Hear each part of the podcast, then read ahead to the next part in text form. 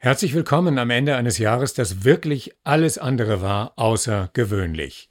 Und so haben die Protagonisten und Protagonistinnen unserer Episoden dieses 2020 erlebt. In meiner eigenen Bubble ist meine größte Sorge zurzeit natürlich, dass meine Familie und Freunde gesund bleiben und ich alle wieder bald in die Arme schließen darf. Längerfristig bereitet mir aber die größte Sorge das Leben von Menschen auf der Flucht in Europa. Ich muss sagen, dass ich ganz große Existenzangst hatte. Ich versuche zum Beispiel meine Familie finanziell zu unterstützen regelmäßig, aber bei mir ist auch jetzt äh, die Situation unbrenzlig, ungünstig geworden durch den Ausfall vieler Veranstaltungen. I hope people don't get upset hearing this, but 2020 overall has been a great year for me. Wir haben die Menschen, deren Geschichten wir hier auf Journey Stories erzählt haben, mit denen wir Interviews gemacht haben, mit denen wir intensiv in Kontakt waren, wir haben sie gefragt, wie sie dieses verrückte Jahr 2020 persönlich erlebt haben. Welche Rolle hat Corona in ihrem Leben gespielt? Wie hat sich ihr Leben dadurch verändert? Wie hat sich das Leben derjenigen verändert, um die sie sich kümmern, um die sie sich sorgen? Was sind die größten Ängste gewesen, die größten Befürchtungen und was, wenn es sie gibt, sind am Ende des Jahres die Hoffnungen? Die Antworten sind so persönlich und so divers wie die Menschen, mit denen wir gesprochen haben. Und hier sind ihre Antworten auf unsere Fragen in Form eines sehr persönlichen Jahresrückblicks. Journey Stories Geschichten von Flucht und Migration.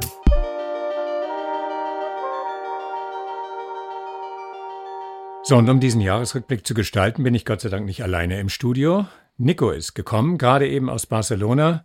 Bist du angereist, extra um mit mir heute im Studio zu sitzen und den Jahresrückblick zu machen. Hallo Nico. Hi, genau, um endlich mal wieder äh, in Person da mitwirken zu können. Du hast ja auch ein reichlich turbulentes Jahr hinter dir, oder? Anfang des Jahres warst du noch in der Rechtsberatung auf Chios, auf der griechischen Insel Chios tätig und dann bist du mit Bea, mit deiner Freundin Bea, die auch noch im Rahmen unseres Jahresrückblicks eine Stimme haben wird, mit dem letzten oder vorletzten Flieger aus Griechenland rausgekommen, um dann hier in Quarantäne und dann hier in Lockdown zu sein. Dann kam eine kurze Sommerpause, dann hast du angefangen, deinen Master zu machen in Barcelona. Zack, um im nächsten Lockdown zu landen. Und jetzt bist du hier im Studio und um uns herum baut sich schon der nächste Lockdown auf. Genau, in zwei in sechs Tagen. Aber wenn ich zurückdenke, so wenn du jetzt das gerade so aufzählst, was, was in meinem 2020 eigentlich so passiert ist, dann, wenn ich es ganz persönlich nehme, wenn ich ausblende, was natürlich äh, auf der Welt passiert ist und was mit anderen Leuten passiert ist, war es so schlimm jetzt dann irgendwie nicht. Also muss ich ganz ehrlich sagen, weil ich hatte eine relativ schöne Zeit im Lockdown hier in Österreich, weil es nicht sehr streng war und gleichzeitig äh, das Wetter schön war, wir konnten raus, wir konnten in die Natur. Ich war mit, äh, mit Bea hier zusammen, was auch schön war. Und äh, dann habe ich die Zusage für den Master bekommen, relativ spontan. Ich hatte ja irgendwie nur fünf Tage Zeit, mich zu bewerben. Und dann hat mit Barcelona alles geklappt und jetzt lebe ich in Barcelona und es gefällt mir super gut. Der Master ist gut, also. Und kannst du dich noch erinnern, wie wir äh, vorbereitet haben für Barcelona? Als wir uns Wohnungen angeschaut hatten, die wurden ja so mit Videos, die, also die, die, die, die Vermittler der Wohnung sind ja mit Handykameras durch die Wohnung gegangen, damit man so eine Vorstellung davon hat, wie das da ist, weil man da auch über die Ferne zuschlagen muss im Vorfeld. So ist es. Und äh, da haben wir eine Wohnung gewählt, die zwar kleiner war als eine andere, aber dafür eine Dachterrasse hatte. Und wir haben immer gesagt, wenn in Barcelona der Lockdown kommt, dann habt ihr wenigstens eine Dachterrasse. Und so kam's, weil die Dachterrasse, nachdem man eigentlich eh keinen Grund hatte, das Haus zu verlassen, war die Dachterrasse bei dem schönen mediterranen Wetter in Barcelona natürlich schon ein Plus. Also das war sozusagen der Lockdown Plus für dich. Andere würden da sehr stark von Lockdown Minus reden und ich persönlich sage auch, dass es mir gut gegangen ist. Äh, ich konnte den Podcast machen, ich konnte mich konzentrieren, ich konnte online sein, weil der Podcast auch notwendigerweise online produziert wurde. Und ich sage das aber in aller Demut, weil es viele Leute gibt, die das ja völlig anders erlebt haben. Ja, und damit starten wir unseren Rückblick. Und ähm, du kannst dich erinnern, ähm, wir haben eine ganze Reihe von Episoden aus Samos gemacht, wo du ja Rechtsberatung gemacht hast, bevor du nach Chios dann gewechselt bist. Ich habe dich da besucht. Wir haben äh, die NGOs vor Ort besucht, die wirklich tolle Arbeit leisten. Und man darf ja in dem ganzen Umfeld nie vergessen, dass der Fokus ist jetzt sehr stark auf Lesbos gewesen, auf Moria, auf das Camp, das aus, ausgebrannt ist und dann jetzt auf das Nachfolgecamp Karatepe. Da ist jetzt sehr viel Aufmerksamkeit drauf, aber in Wirklichkeit sind die Umstände in den anderen Camps auf den anderen Inseln ja um nichts besser. So, und ähm, der erste Beitrag entstammt genau aus diesem Umfeld. Also der, der erste Beitrag ist von, von Liska. Sie hat die Organisation äh, Global Roots mitbegründet in Samos. Und was die genau machen, ist, sie haben ein Community Center speziell für Frauen aufgebaut. Also das soll ein Safe Space für eben genau diese Frauen bieten. Ähm, und jetzt hören wir mal, wie ihr 2020 war. 2020 war für uns ein sehr, sehr schwieriges Jahr auf Samos, ähm, auch für unser Projekt. Also zuerst im Frühling, wie alle anderen, ähm, mussten wir in den Lockdown. Wir konnten dann nach etwa drei Monaten im Juni unser Community Center wieder aufmachen, aber natürlich nicht mehr im gleichen Ausmaß wie vorher, weil wir mussten dann sehr viele Social Distancing Regeln einführen. Und das hat natürlich ja unsere Arbeit sehr verändert und auch erschwert. Und ich denke gerade auch als Community Center ist ein ein großer Teil von von was wir machen und und was wir sind basiert auf der Nähe, die wir den Menschen geben und halt wirklich auch ja Umarmungen, die wir Frauen geben können und einfach für sie da zu sein. Und das ist natürlich sehr schwierig, diese, diese Atmosphäre herzustellen, wenn man immer irgendwie eineinhalb Meter Abstand haben muss ähm, und sich nur noch durch Masken sehen kann. Wir haben das dann aber nach und nach ähm, trotzdem wieder geschafft, dass es einig, einigermaßen gut funktioniert hat. Und dann ging bereits der zweite Lockdown los, ähm, was wieder sehr frustrierend war. Wir hatten auch über dieses Jahr mehrere Feuer im Camp, was auch natürlich immer sehr schwierig war, auch, auch während einem Lockdown, wie, wie kann man die Leute erreichen, wie können wir erreichen, dass die Leute neue Zelte bekommen, neue Kleider bekommen, also die alles verloren hat. Dann hatten wir im, im Herbst, im Ende Oktober noch ein sehr, sehr starkes Erdbeben und einen Mini-Tsunami ähm, und dann einige Tage später noch einmal ein Feuer. Also es ist wirklich sehr absurd, wenn ich zurückdenke, was alles passiert ist ähm, in diesem Jahr. Und für uns, ja, das Erdbeben auch, also für unser Team hatte schon auch einen ja, einen großen Einfluss. Also wir haben unser größtes Teamhaus verloren, unser Office verloren. Das wird Monate, wenn nicht ja, Jahre dauern, bis, bis das renoviert ist und wir das wieder benutzen können. Ja, und im Moment sind wir wieder in einem Lockdown und ja, haben unser Projekt schon auch sehr, sehr umstrukturiert, also immer wieder neue Wege gefunden, wie wir, wie wir die Frauen erreichen können. Also jetzt ähm, haben wir zum Beispiel gerade eine Help Hotline implementiert, ähm, wo wir Fra also wo Frauen anrufen können, wenn sie halt ja Probleme haben. Also es geht vor allem viel um Domestic Violence, also häusliche Gewalt oder andere andere Probleme und einfach jemand brauchen, ähm, um zu sprechen, um sich auszutauschen, ähm, Hilfe zu holen. Ist natürlich viel schwieriger in einem Lockdown die die Frauen zu erreichen. Wir bieten auch viele unseres unsere Sprachangebote online an mittlerweile, aber es ist natürlich nicht dasselbe. Aber ja, es ist eigentlich so, das ganze Jahr ist ein konstant war, war konstant neue Wege zu finden, wie wir ähm, Frauen und ihre Babys erreichen können ähm, auf die bestmögliche Weise. Und das ist sehr anstrengend und oft auch sehr frustrierend, weil wir eigentlich die Infrastrukturen alles parat haben. Also es ist hier und wir können es einfach nicht vollumfänglich benutzen. Und das ist schon sehr, sehr frustrierend. Man hat es, aber man kann, man kann es nicht anbieten wegen Lockdown-Regeln. Ähm, und das ist das ist sehr frustrierend für, für unser ganzes Team. Ähm, fürs 2021 hoffe ich, dass es keine weiteren Lockdowns mehr geben wird und dass wir die Frauen hier auf Samos ähm, und auch auf Kos wieder bestmöglich unterstützen können und wieder Netzwerke aufbauen können, so wie das halt vor der Covid-Zeit war. Ähm, und ich, ja, ich hoffe, das wird sich sehr bald wieder zurückändern. Ich denke, das wäre für alle eine sehr positive Veränderung, die wir uns alle sehr, sehr fest wünschen.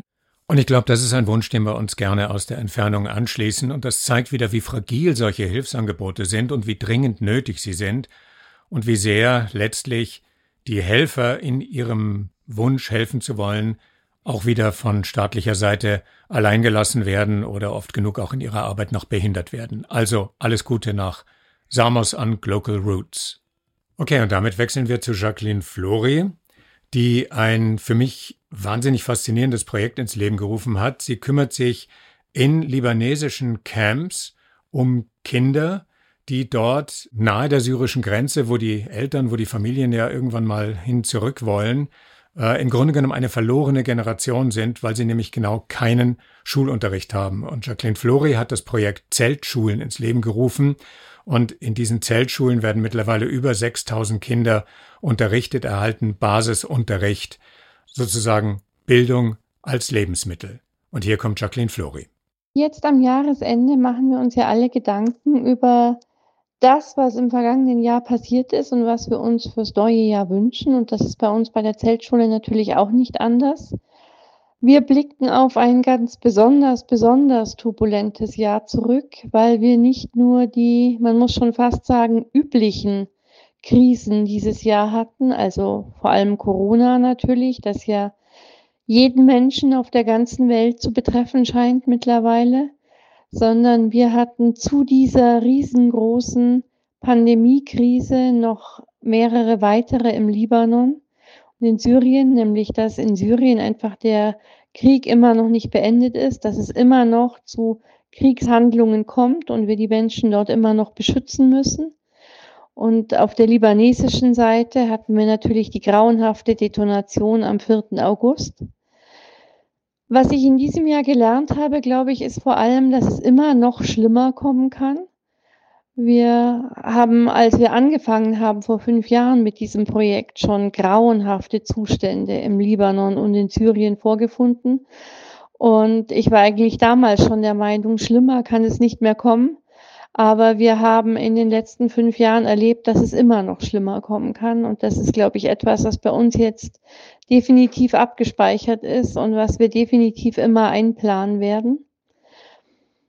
Verändert hat uns dieses Jahr, glaube ich, aber sehr positiv, weil wir uns auf diese vielen, vielen Krisen in diesem Jahr sehr gut einstellen konnten und sehr gute Wege darum herum gefunden haben, so dass wir tatsächlich auf ein sehr erfolgreiches Zeltschulejahr zurückblicken können, weil wir uns dieses Jahr verdoppelt haben. Wir hatten Ende 2019 15 Schulen und jetzt Ende 2020 haben wir insgesamt 30 Schulen, ähm, in denen Kinder im täglichen Unterricht sind. Darauf sind wir natürlich sehr stolz und das ist für uns ein großer Erfolg jenseits aller anderen politischen Gegebenheiten, auf die wir keinen Einfluss haben, haben wir unser kleines Universum, das wir beeinflussen können, doch etwas weiter nach, nach den Vorstellungen, die wir haben, wie wir am besten helfen können, geformt. Und das freut uns natürlich sehr. Meine Hoffnung für 2021 ist, wahrscheinlich würden jetzt die allermeisten Leute sagen, dass wir zur Normalität zurückkehren können. Aber ganz ehrlich, im Hinblick auf die Menschen im Libanon und in Syrien, war die Normalität vor Corona auch schon ein Albtraum. Also Normalität reicht mir ehrlich gesagt nicht. Ich wünsche mir, dass wir aus dieser globalen Krise endlich lernen, hier in der ersten Welt lernen, was Krise tatsächlich bedeutet. Ich glaube, dass vielleicht so etwas nötig war, damit wir endlich nachvollziehen können, was in Menschen vorgeht, für die nichts mehr sicher ist und die sich Gefahren gegenüber sehen, gegen die man sich nicht wirklich wappnen kann, denen man gegenüber machtlos ausgeliefert ist. Und ich würde mir wünschen, dass wir in der ersten Welt aus der Pandemie jetzt ein bisschen was von diesem Gefühl mitnehmen können und uns damit dann besser in die Menschen reinversetzen können, die schon seit einem Jahrzehnt von lebensbedrohlicher Krise zu lebensbedrohlicher Krise taumeln müssen und deswegen wünsche ich mir mehr als Normalität zurück. Ich wünsche mir eine Verbesserung 2021. Ich wünsche mir, dass wir es besser machen als vor der Pandemie, nicht nur gleich gut. Und ich wünsche mir, dass wir offener auf die Menschen zugehen können, die so viel Schlimmeres erlebt haben als wir.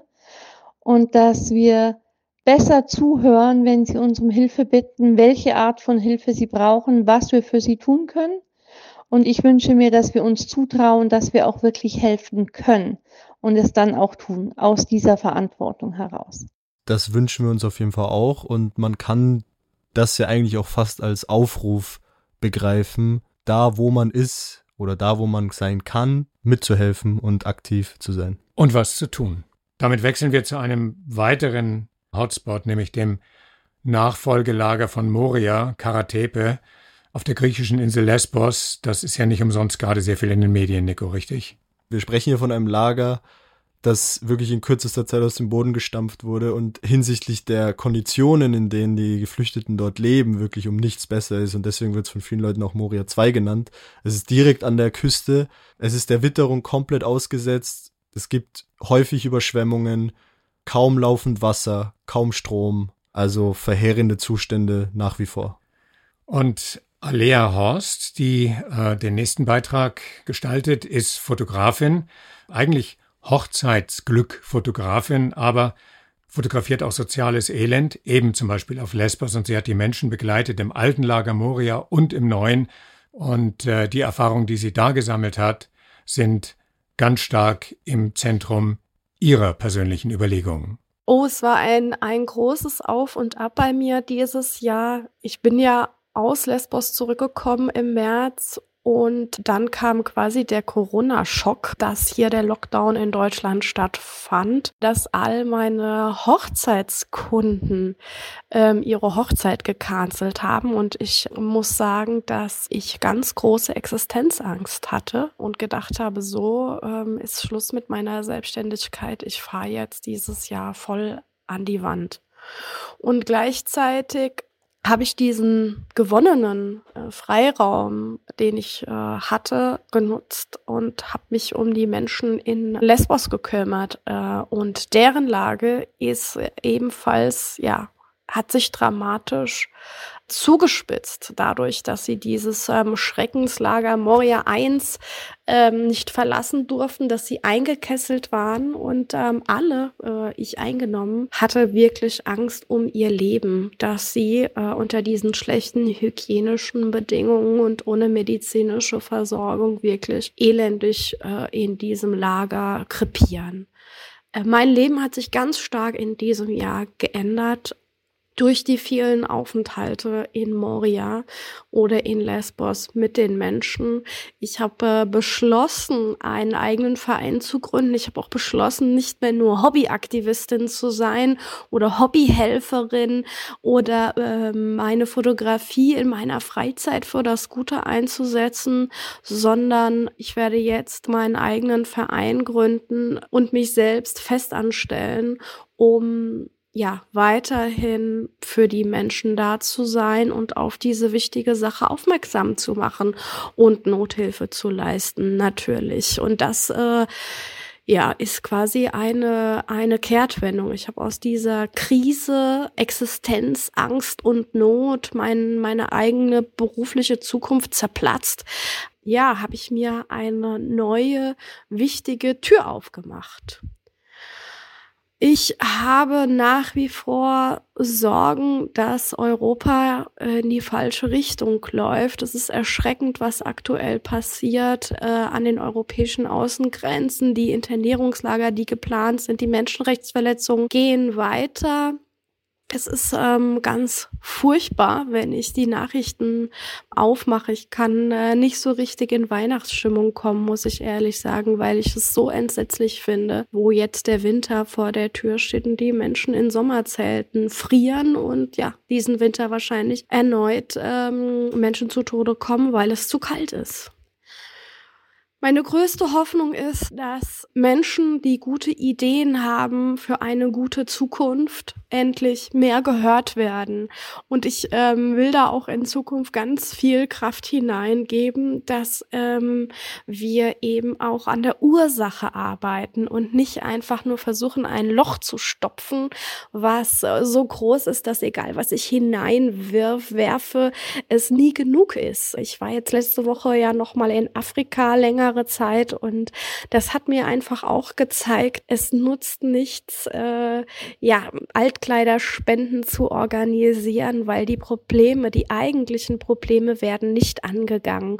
Und ich, es gibt so tolle, schlaue Leute, die ähm, gute Ideen haben, Gemeinwohlökonomie zum Beispiel und so weiter. Das möchte ich die nächsten Jahre ganz stark bewerben und mich für eine wirklich nachhaltige, ökologische, demokratische und gute Welt einsetzen. Und da habe ich richtig Bock drauf.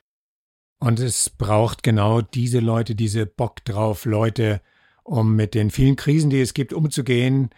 Klimakrise, Flüchtlingskrise, Gesellschaftskrise. Und da ist es ganz wichtig, sich nicht von den Problemen, die es ja ganz offensichtlich gibt, überwältigen zu lassen. Oder aber in irgendwelche Formen von Extremismus zu verfallen, äh, komplette Verleugnung, komplette Verneinung, sondern Bock drauf zu haben, die Dinge anzugehen. Jetzt wechseln wir von Lesbos zurück zum anderen Hotspot Samos und äh, hören jetzt einen Beitrag von Eibüke. Sie hat eine NGO mit anderen gegründet, die Project Ammonia heißt. Project Ammonia hat dafür gesorgt, dass Menschen, die das Essen im Camp nicht vertragen konnten, zu einer guten, geordneten Mahlzeit kamen. Ja, und das ist ja noch eine nette Art, das auszudrücken, Nico. In Wirklichkeit geht es ja darum, dass das Essen, was den Leuten dort, also staatlicherseits, ähm, serviert wird, serviert in Anführungszeichen, eigentlich den Begriff Fraß mehr verdient als das Wort Essen. Genau, es ist eigentlich mehr so gesehen als Leute, die das, die das ungenießbare Essen nicht ertragen konnten. Ja, genau. Oder die sich stundenlang anstellen müssen dafür die beispielsweise Behinderungen haben oder Frauen, die schwanger sind oder Menschen, die bestimmte Diätvoraussetzungen haben, die dort in keinster Weise erfüllt werden. Und gemeinsam mit Geflüchteten aus dem Camp werden im Project Ammonia jeden Tag gesunde und nachhaltig produzierte Mahlzeiten für viele hundert Menschen gekocht.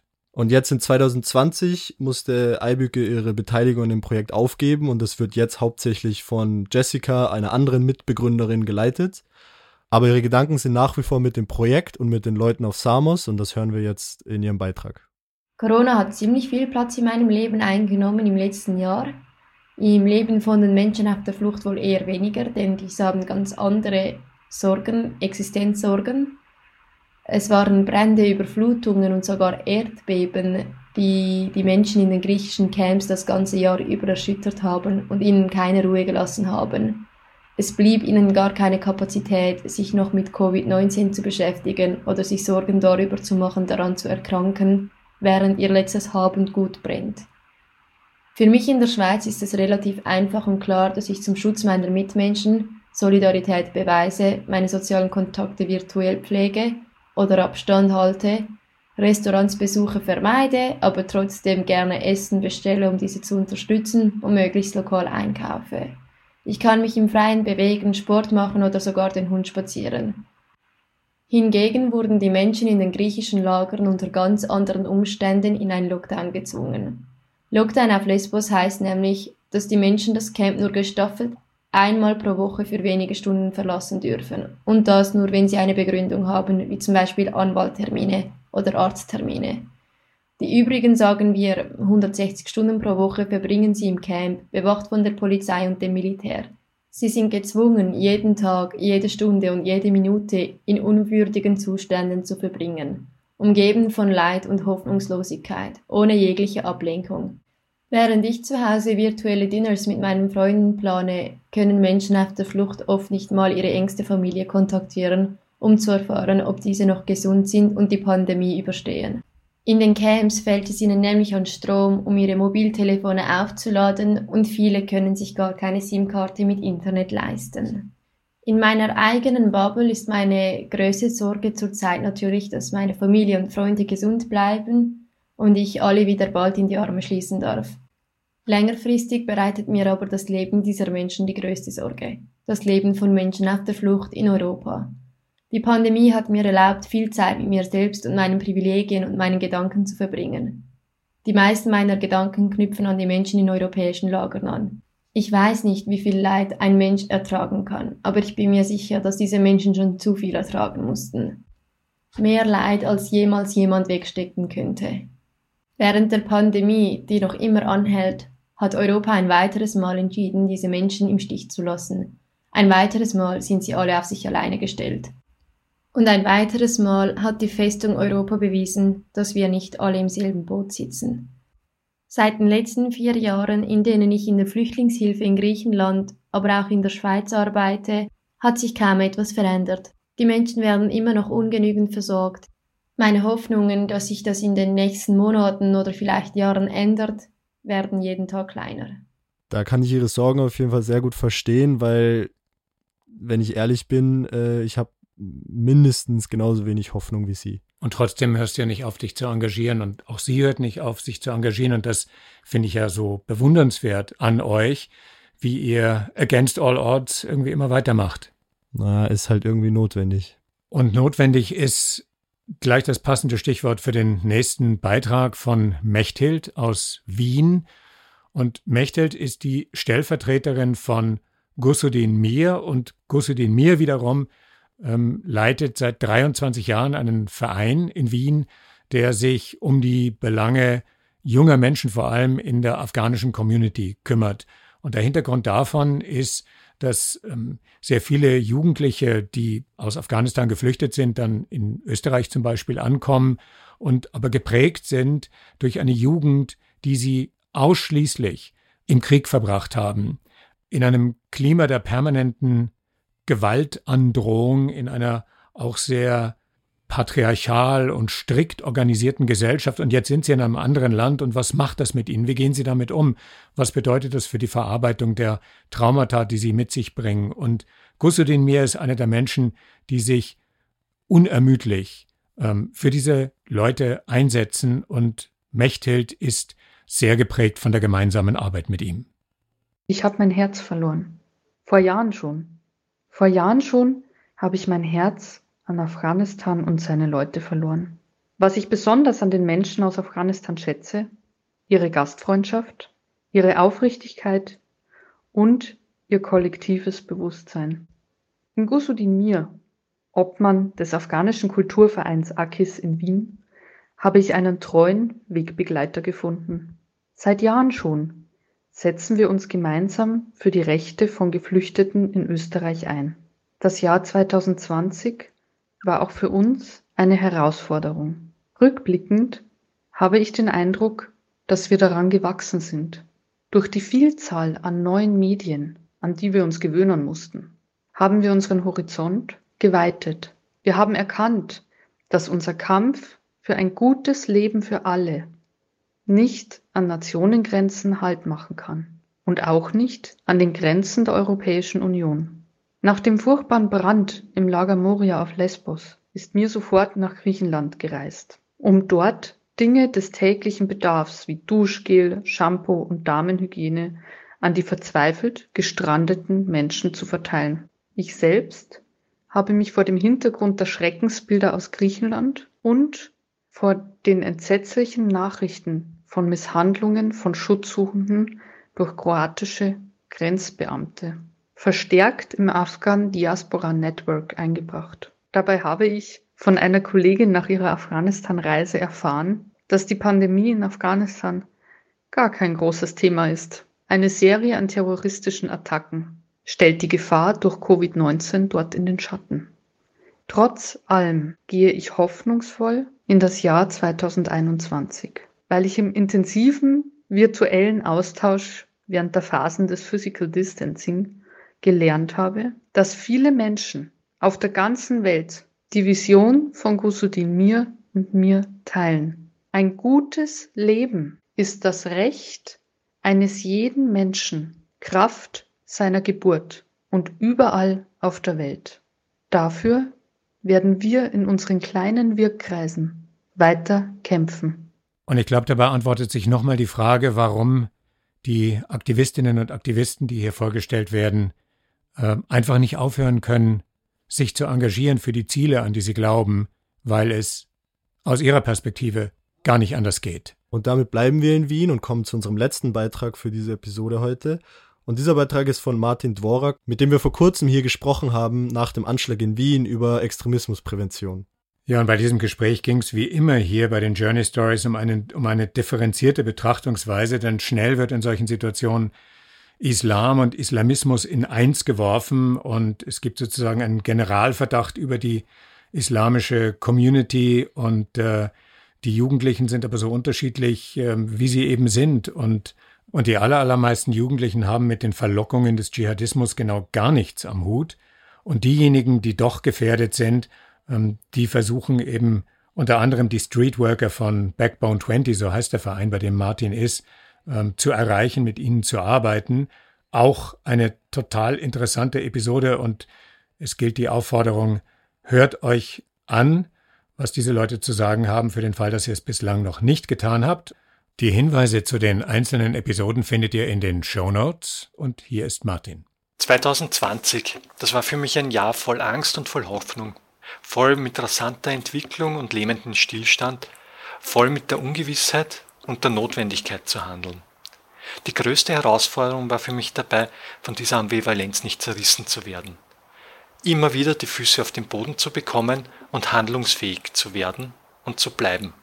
In allererster Linie ist mir das durch die Menschen um mich herum gelungen, im Beruf ebenso wie im Familien- und im Freundeskreis. Corona hat mit aller Deutlichkeit gezeigt, wir Menschen sind zutiefst soziale Wesen und wir brauchen einander. Wir haben mit der Fähigkeit zur Kooperation unglaubliches Potenzial, mit Krisen umzugehen. Das zeigte sich sowohl im Kleinen, zum Beispiel in der unmittelbaren Nachbarschaft, als auch im Großen, wenn Staaten beschlossen, miteinander Forschungsprojekte und Zukunftsfonds aufzusetzen. 2020 zeigte aber noch einen anderen Virus, der durch die Welt geht und der deutlich hartnäckiger zu sein scheint. Der Drang zum Autoritären und zum Ausschließenden. Dieser Weg ist Gift für freie Gesellschaften. Und er denkt nicht in Brücken, über die Menschen gehen können, sondern in Mauern, vor denen sie zugrunde gehen. Die erschütternden Bilder aus Moria zeigen, wo dieser Weg hinführt.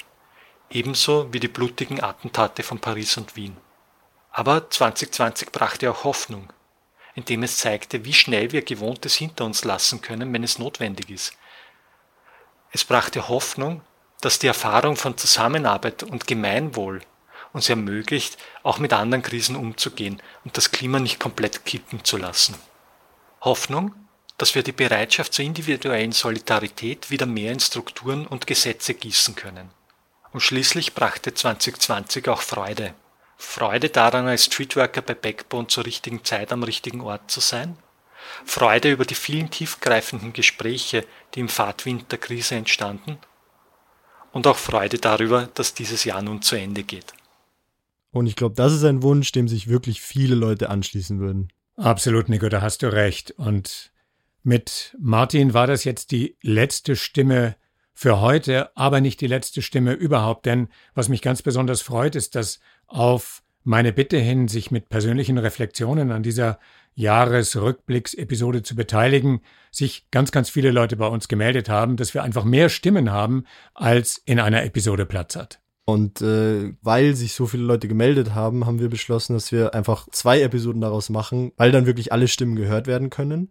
Damit sind wir am Ende der ersten Episode und in einer Woche geht's weiter. Genau, aber in einer Woche wird Weihnachten bereits gewesen sein, also ist das die Gelegenheit, dass wir euch jetzt aus unserem Journey Stories Studio, Nico und ich und das gesamte Journey Stories Team schöne Fest- und Feiertage wünschen und bis zur nächsten Woche. Bis dann. Bis dann. Journey Stories Geschichten von Flucht und Migration